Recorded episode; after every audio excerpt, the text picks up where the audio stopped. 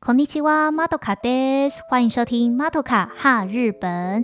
在这个 podcast 节目中，我会利用短短十几分钟的时间来跟大家聊一聊日本的大小事。而在节目中，除了会分享满满的资讯，也会带大家来认识几个实用的日文单字。 而今天的主题呢，是马头卡成为社会新鲜人后特别特别想做的一集。从我大学毕业进入职场，现在应该将近两个月了。成为社畜后，难免心中有一点感伤。尤其我是那种属于需要比较长时间才能够适应新环境的人，目前在人际相处啊，或是业务内容上，都有一点点觉得困难。唉，总之还在学习当中了。那我好像一直到前阵子领薪水的时候，才终于觉得阵痛 稍稍的缓解了。超级社畜发言。好的，那在进入今天内容分享之前呢，有一个问题想要询问大家：日本职场中有一个很有名的文化，是以蔬菜为命名，请问是什么文化呢？A. 高丽菜文化，B. 白菜文化，C. 菠菜文化，D. 马铃薯文化。我们暂时先把这个问题的答案留到节目的最后再来揭晓喽。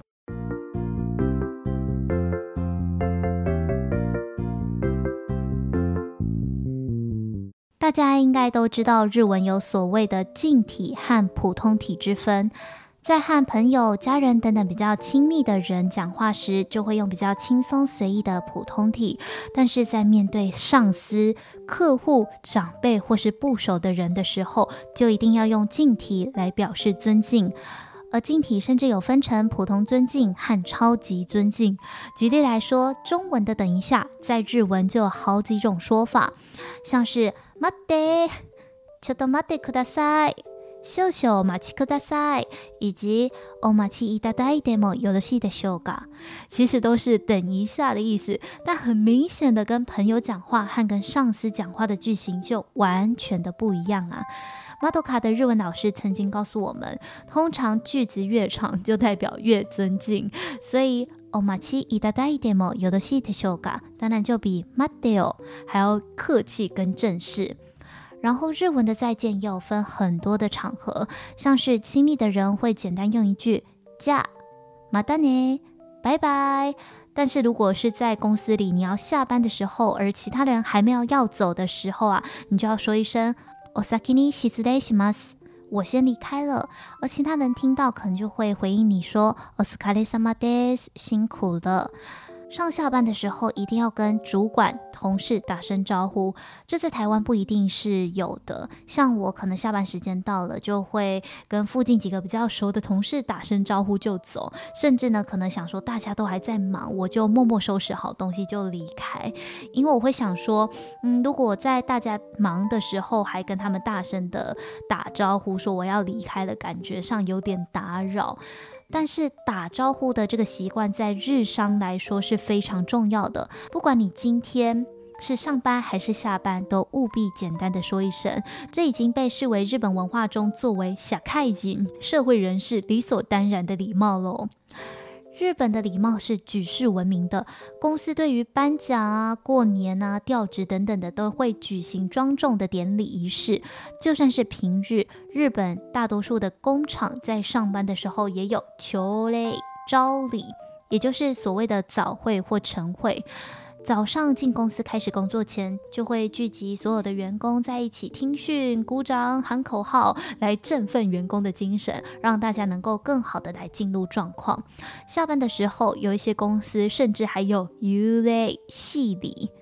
也就是听老板说一句啊，大家辛苦了，今后还要仰仗各位啦。那员工们就会回复一句说，哎，请您多多关照，这样子才散会。真的是礼不嫌多的国家啊。日本的职场文化其实很能够反映出所谓的大和民族 Yamato Minzoku 的精神。大和民族精神简单来说，包含了敬业、团队精神、注重细节、讲求礼貌以及遵守规则。我个人对于敬业跟讲求礼貌这两点特别心有戚戚焉。我去年去日本玩的时候，当时我们的旅行团就报了一台游览车，司机是一名大概已经六七十岁的爷爷了吧。那爷爷真的超有礼貌的。我们每到一个景点下车的时候，他一定会跟我们每个乘客说一声“ありがとうございます”，“お疲れ様でした”，就是谢谢辛苦了。然后回到车上的时候，他就会说。 おかえりなさい，欢迎回来，而且都是带着非常亲切的笑容哦。我那时候心里就想说，哇，人家老爷爷年纪这么一大把了，还一整天跑车，应该很累了吧？但是该有的礼貌真的是一点都没有少，非常的佩服啊。再来也说一说日本职场过去很著名的终身雇佣制。 为什么说是过去呢？因为近年来大环境在变，终身雇佣制也渐渐的被大家讨论说，诶，是不是应该要废止了？那首先还是先帮大家科普一下终身雇佣制的概念，就是过去大家都会觉得说，我挑了这间公司，我就是要从一而终的好好待下去，而公司也会蛮看重你这个求职者是不是血统纯正，有没有换过很多公司。那他们为了要保护社员、栽培社员，大多数的日本企业都会有一条龙式缜密的教育训练，不仅呢来绑住优秀的员工，守护企业的名声，也可以借机的来提升企业的向心力。相对的，你的薪水跟年资就会成正比。毕竟你为公司卖命多久，公司相对的也会帮你升等加薪。不过悲伤的就是転职转职的时候变成一件很困难的事，因为在终身雇佣制的概念下，公司就会好奇说：诶，那、你怎么不好好的待在原公司呢？是不是公司有什么状况，还是说其实是你个人的抗压力特别差等等特别的状况才会需要转职？在面试新职务的时候，你可能就要做好被打破砂锅问到底的准备。然而，终身雇佣制也是随时代转变的。一九九零年泡沫经济，日本陷入了很长一段时间的经济不景气，非典型的雇佣方式，像是派遣啊、约聘等等的工作也不断的增加，没办法负荷人力成本的中小企业就率先的放弃了终身雇佣。近年来呢，加上日本非常惊人的少子化跟高龄化的速度。根据他们内阁府经济社会总和研究所发表的研究报告显示，日本企业在二零一零年后几乎无力负担终身雇佣所需的庞大退休金，表示终身雇佣制面临崩解了。日本职场环境的压力之大，大概大家也有所耳闻。大家应该都听说过“社畜”、“社畜”和“过劳死”、“卡洛西”，这都是日本人发明的词汇啊。大部分人对日本的印象就是日本人每天都要加班呐、啊，有些人甚至要工作到深夜。不过近年来，日本政府也已经开始推动改善生活平衡的改革，义务加班或不合理加班的情况确实有开始。逐渐减少了，但是不可讳言的，在部分的行业或公司，长时间工作的文化依旧存在。还有呀，刚刚有提到日本很注重细节跟规矩，有一些职场的妹妹嘎嘎一定要跟大家分享。首先呢，是你不能够在职场上对着你的上司或是比较要尊敬的那些长辈挥手，这个动作在日本是很不礼貌的。在台湾，我们可能会很习惯跟别人打招呼的时候就说个嗨，挥挥手这样子，但是在日本职场上，这个行为是 NG 的哦。再来跟上司出门的时候，座位的安排也要特别特别注意。基本上，会议室距离门口。越远的地方就是最尊敬的上座，那越接近门口的地方是下座，也就是身为下属的位置。那搭飞机或是行看线、新干线的时候，靠窗的位置是上座。再来次等的位置呢，是靠走道的位置，而最中间的位置是下座。好的，那搭电梯的时候又是怎么一回事？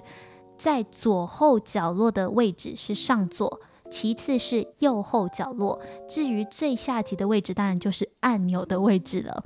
其实这些规则跟有一些我们中华文化是蛮像的。接着鞠躬也是一门学问哦。为了显示礼貌，鞠躬是必须站起来弯腰，然后按照不同弯曲的角度来显示你不同程度的尊敬。像是如果你是在办公室中遇到同事的状况，其实你就只要鞠躬十五度，轻轻的打招呼就好。那如果你今天遇到的是客人，或是跟上司打招呼，那你就要鞠三十度致敬。那最终极的就是四十五度的行最敬礼，是当你想要跟客人、上司表达诚挚的歉意或是感谢的时候，就是会是四十五度。下班应酬也是时有而且必要参加的活动啊，在饮酒会 nomikai 当中，上司的酒杯如果空了，下属是一定要眼明手快的双手斟上酒。你在聚会中的表现呢，也会常常的被视为是工作能力的眼神。至于日本，很多公司还会有各种饮酒会的惯例，透过饮酒会来促进同事间的感情。日本甚至有一个词叫做 “nomination”，是由饮酒和沟通这两个词结合而成的。可见，一起喝酒、说说真心话、互相吐苦水的这件事啊，对于日本人来说是用来增进情谊的重要手段。饮酒会结束后，有意愿的人呢，还会一起去唱唱卡拉 OK，或是打打保龄球。即便你可能没办法参加每一种活动，但是最好在欢迎会啊、送迎会啊，或是忘年会等等比较重要的饮酒会中露个面，和公司同事交流一下。这样一来，日后呢，在工作上也会比较顺利。以上です。以上就是日本职场生存守则。想要去日本工作的朋友，请熟读一百遍。来到节目的最后，还记得一开始我有问大家一个问题吗？日本职场中有一个特殊的文化现象，是以蔬菜作为昵称，请问是什么蔬菜？A. 高丽菜，B. 白菜，C. 菠菜，D. 马铃薯。马上来公布答案，答案是 C. 菠菜。如果大家想去日商公司工作，一定还要知道他们职场的菠菜文化。菠菜其实是报告、Hokoku，、联络、连络。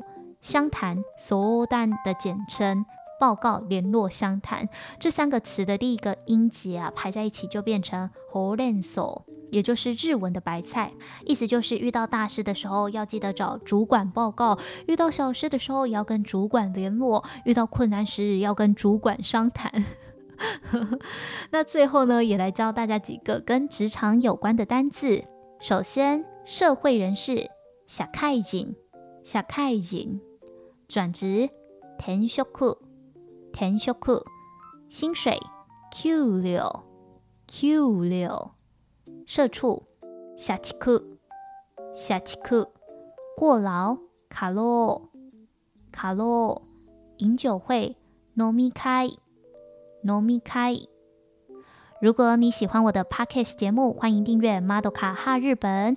Madoka 会在每周六固定上传最新集数，也邀请大家追踪我节目的 IG，关键字搜寻 Madoka 底线 Japan，也就是 Madoka 的罗马拼音 M A D O K A 底线 Japan J A P A N 就可以找到我喽。您收听的节目是 Madoka 哈日本，Madoka です，拜拜，またね。